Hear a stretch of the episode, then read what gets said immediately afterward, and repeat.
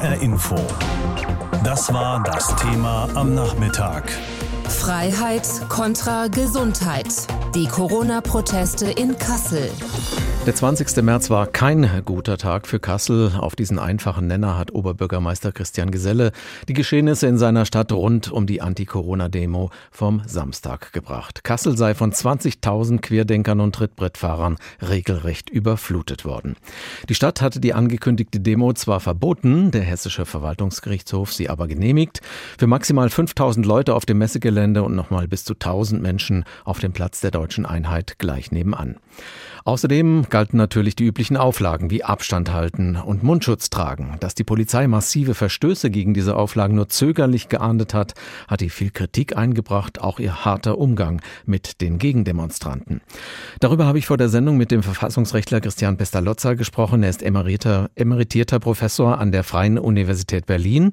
Viele Bürger fragen sich ja jetzt, wie es eigentlich sein kann, dass sie selbst sich mit nur maximal fünf Personen des eigenen und eines weiteren Hausstands treffen dürfen, aber ein Gericht solche Großdemonstrationen mit Tausenden von Leuten erlaubt. Ich habe Professor Pestalozza gefragt, ob er dafür Verständnis hat.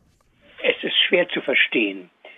Vor allen Dingen, wenn äh, denjenigen, der sich nicht versammelt, und das bedeutet ja nicht für politische Zwecke den öffentlichen Raum benutzen will, sondern zu harmlosen privaten Treffen oder zu Geschäftseinkäufen sich erheblichen Beschränkungen ausgesetzt sieht.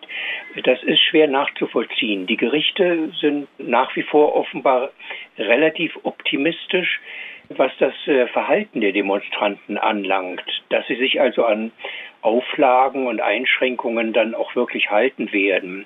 Ich teile diesen Optimismus nicht. Man hat Erfahrungen in den vergangenen Wochen und Monaten mit anderen Versammlungen äh, vergleichbarer Art gehabt und äh, wie man noch immer annehmen kann, dass insbesondere Corona-Beschränkungsgegner sich an Beschränkungen halten werden während der Versammlung, das ist mir ein Rätsel. Das Recht auf Versammlungsfreiheit steht im Artikel 8 des Grundgesetzes. Das wiegt natürlich schwer. Das ist ein hohes Gut. Aber wiegt es auch schwerer als das Recht auf Gesundheit? Das würde ich stark bezweifeln. Und äh, wenn man annehmen darf, und das darf man wohl, dass die Gesundheit bei Nichteinhaltung der Auflagen besonders bedroht ist, dann äh, gibt es keinen Grund der Versammlungsfreiheit den Vorzug zu geben. Ich äh, würde es also begrüßen, auch aus juristischen Gründen, wenn die Gerichte dort doch noch strengere Maßstäbe anlegen würden und wenn sie sich von ihrem Optimismus trennen würden, dass die Demonstranten dann, wenn eine Versammlung stattfindet, sich auch wirklich an das Auferlegte halten werden. Das die Erfahrung zeigt doch, dass das nicht der Fall ist. Die Gerichte urteilen ja auch sehr unterschiedlich in Corona-Zeiten. Mal wird eine Demonstration erlaubt, mal nicht. Wie beurteilen Sie dieses uneinheitliche Vorgehen? Untergräbt das nicht das Vertrauen in den Rechtsstaat?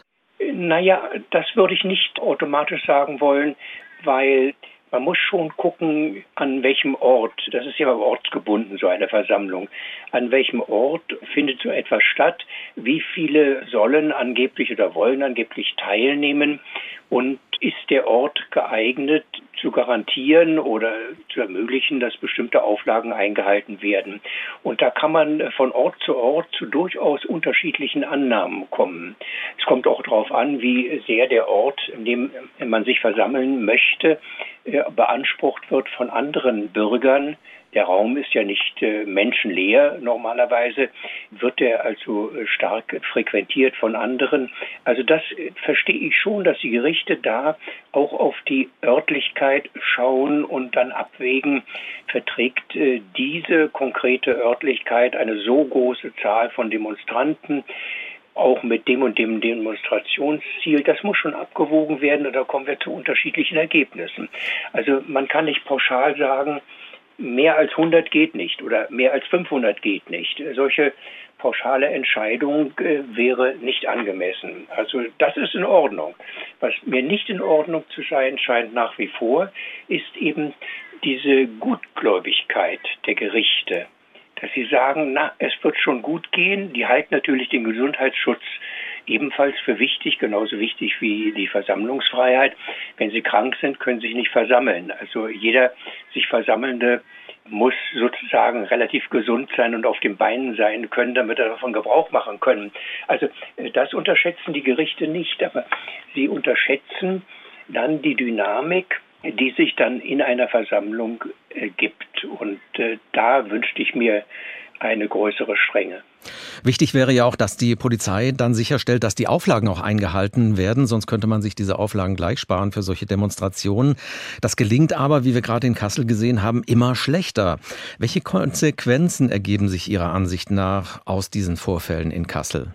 Also je größer die Zahl der Demonstranten ist, umso schwieriger wird es äh, zu kontrollieren werden die Auflagen eingehalten und wenn sie nicht eingehalten werden, dann entsprechende Maßnahmen wie Platzverweise zu ergreifen oder die Leute zu überreden, zu versuchen, dann doch die Maske zu tragen und den Abstand zu wahren. Das wird alles immer komplizierter. Das ist bei kleineren Versammlungen leichter möglich, auch mit geringerem personellem Aufwand.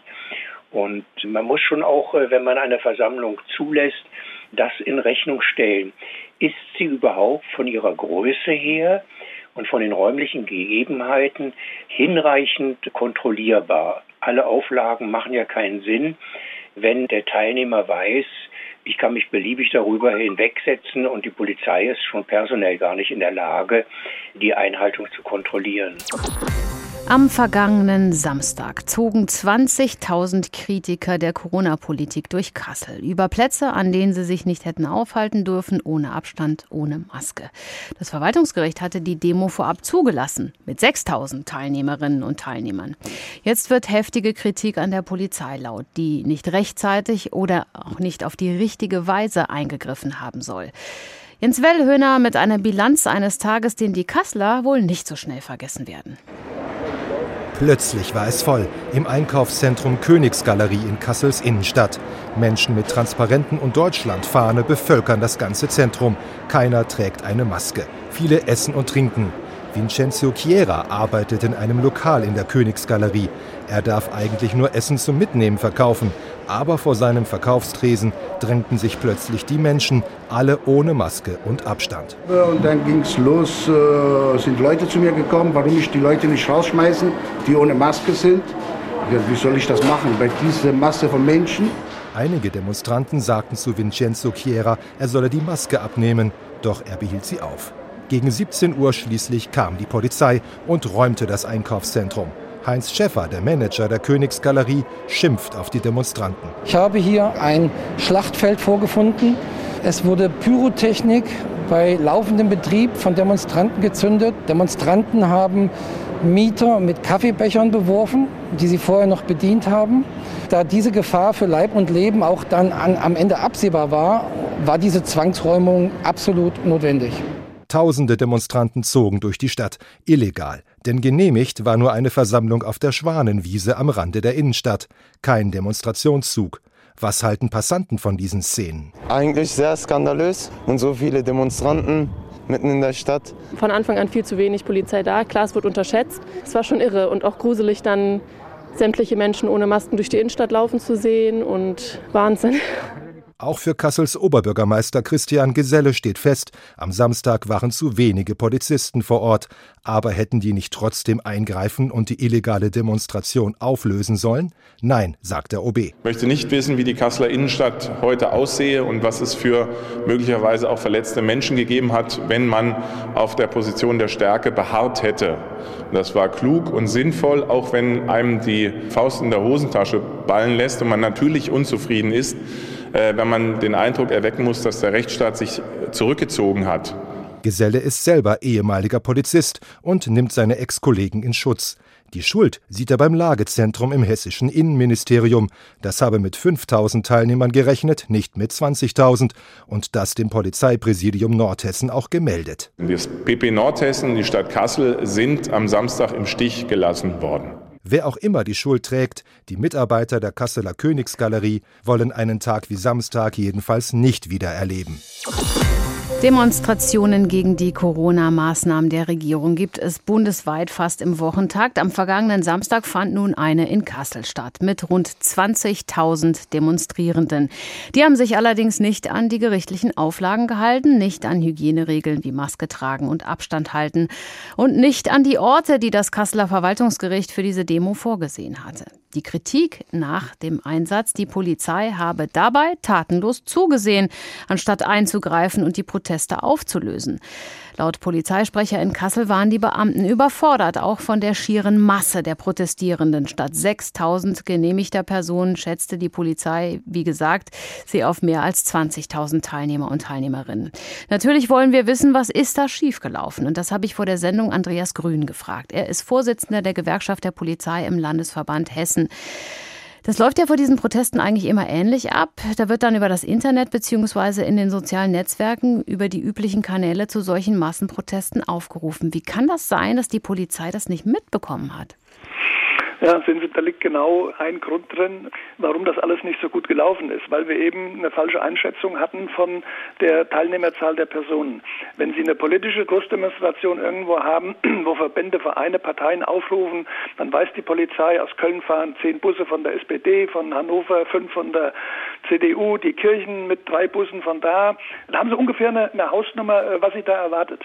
Aber das ist alles sehr lose organisiert. Hier gibt es keine größeren Verbände. Hier ist er äh, meines Wissens so gut wie niemand mit Bussen oder organisiert angereist. Das ist alles auf der privaten Ebene und über äh, Internet dann gelaufen. Und da ist es sehr, sehr schwierig, dann wirklich valide Zahlen zu bekommen. Wie viele Teilnehmer habe ich dann am Ende? Jetzt hatten Sie sich ja im Vorfeld dazu entschieden oder die Einsatzleitung hatte entschieden, wir wollen deeskalieren. Wir wollen also keine Wasserwerfer zum Beispiel, weil das sei nicht verhältnismäßig und im Zweifelsfall gäbe es dann auf vielen Seiten auch viele Verletzte. Jetzt ist es aber dann ja offensichtlich eher so gewesen, dass zu wenig getan wurde. Auch da, es gab ja schon Demos wie zum Beispiel hier in Hessen, in Frankfurt, wo auch die Gewalt schon vorgekommen ist. Auch da die Frage, warum war man darauf nicht vorbereitet? Das, äh, diese Frage müssen Sie dann der Einsatzleitung oder dem Lagezentrum im Innenministerium stellen, inwieweit die Voraufklärung hier äh, Fehler aufzuweisen hat oder hatte.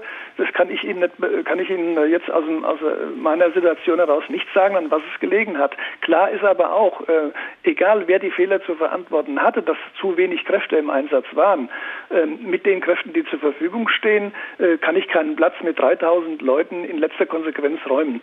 Da äh, ist auch wirklich die Verhältnismäßigkeit der Mittel, die hat in Deutschland Verfassungsrang, die muss ich dann noch zugrunde legen. Selbst wenn ich es könnte, äh, muss die Polizei sich die Frage stellen, und da hat sie sich wohl auch die Führung vor Ort mit mehreren Fachleuten noch beraten, inwieweit jetzt hier überhaupt noch Konsequenzen durchzuziehen sind. Weil was bedeutet ist, äh, wenn 3000 Menschen einen Platz nicht verlassen, die keine Maske, ich meine das jetzt also nicht despektiv, die keine Maske aufhaben, mhm. gegen eine Auflage verstoßen und das rechtfertigt an der anderen Seite, dass ich sie in letzter Konsequenz mit Schlagstockeinsatz und Wasserwerfer von diesem Platz vertreibe. Das hätte äh, die Polizei, glaube ich, im Nachhinein in der politischen Debatte genauso wenig ausgehalten. Oh. Deshalb hilft meiner Ansicht nach nur eine klare Kräfteeinteilung im Vorfeld, dass solche Plätze abgesperrt sind, dass die Polizei mit genügend Kräften vor Ort ist, aber, und das ist der zweite wesentliche Punkt, ähm, dass die Gerichte künftig den Paragraph 15 Versammlungsgesetz noch eher in Fokus nehmen und bei ihren Entscheidungen berücksichtigen, dass die äh, Verwaltungsgerichte auch, ich sage mal, äh, ich meine das auch jetzt nicht böse, will die Gerichte nicht kritisieren, aber die Blauäugigkeit, und das hat eben auch die Vergangenheit bei den Demonstrationen gezeigt, die Corona-Leugner und Querdenker, die halten sich eben nicht an die gerichtlichen Auflagen. Haben wir jetzt in Kassel gesehen, dass, äh, die sind einfach losgezogen, obwohl sie keinen Demonstrationszug machen durften. Die setzen keine Masken auf, obwohl es ein Gebot ist für diese Demonstration. Die treten die Auflagen mit Füßen und erwarten immer wieder oder dürfen erwarten, dass die Gerichte äh, das so hinnehmen sagen, das nehmen wir äh, dann in Kauf, aber das Versammlungsrecht, äh, das ordnen wir hier höher ein. Ich glaube, hier ist eine Korrektur nötig. Ich weiß, solche Einsätze sind ja nun auch für die beteiligten Sicherheitskräfte oft sehr hart und schwierig. Jetzt sieht es allerdings auch so aus, als ob der ein oder die andere aus dem Kreis der Einsatzkräfte mitverantwortlich ist dafür, dass das so schief schiefgelaufen ist am Samstag. Da gibt es das Video, wo ein Beamter eine Demonstrantin rabiat mit Druck auf den Kopf aus dem Weg räumt und dann weggeht, als sei nichts passiert. Oder es kursiert ein Foto, auf dem eine Polizistin mit ihren Fingern ein Herz formt und es den Corona-Protestlern wie zur Unterstützung, so sieht es jedenfalls aus, zeigt. Hat sowas Konsequenzen? Natürlich muss Konsequenzen haben. Die zwei Einsätze oder die zwei Lagen, die Sie eben ansprechen. Das eine, wo der Kopf äh, in Richtung Fahrradlenker äh, rabiat, wie Sie sagen, runtergedrückt wurde, das ist ganz offensichtlich Kollegen aus Thüringen zuzuordnen, die unterstützt haben.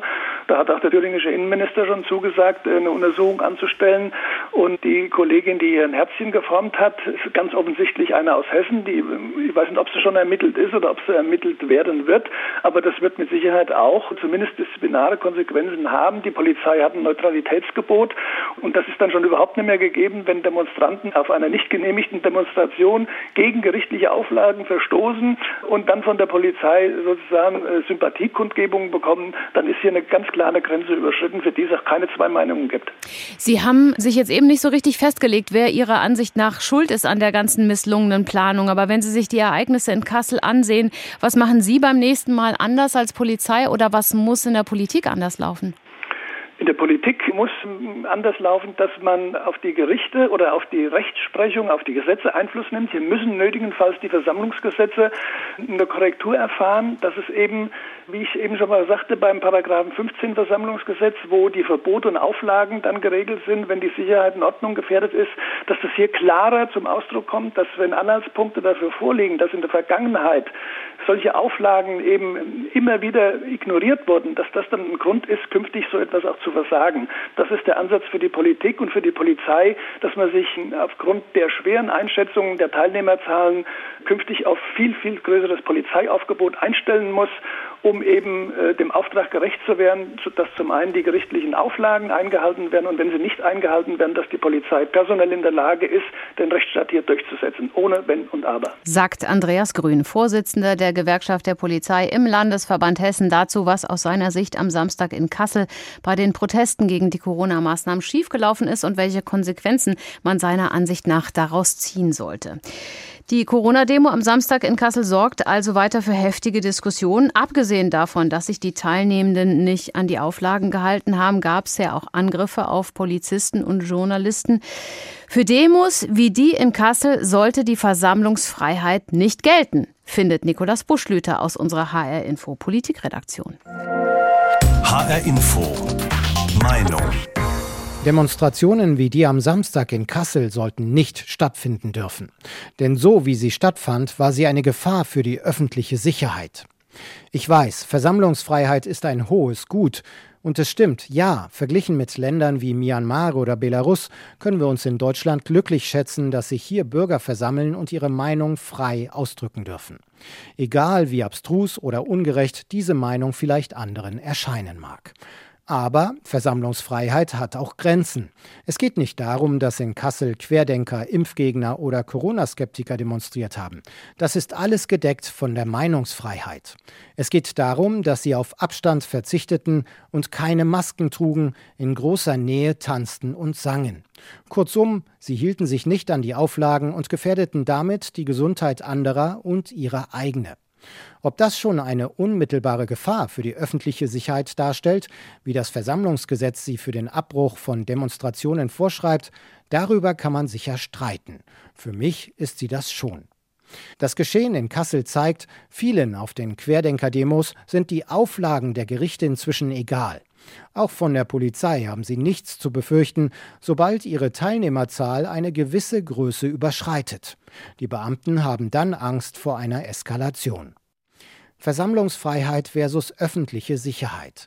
Ein bisschen von beidem geht im Fall von Corona-Demos derzeit nicht mehr. Politik, Gerichte und auch die Polizei sollten sich deshalb schleunigst für eine der beiden Seiten entscheiden.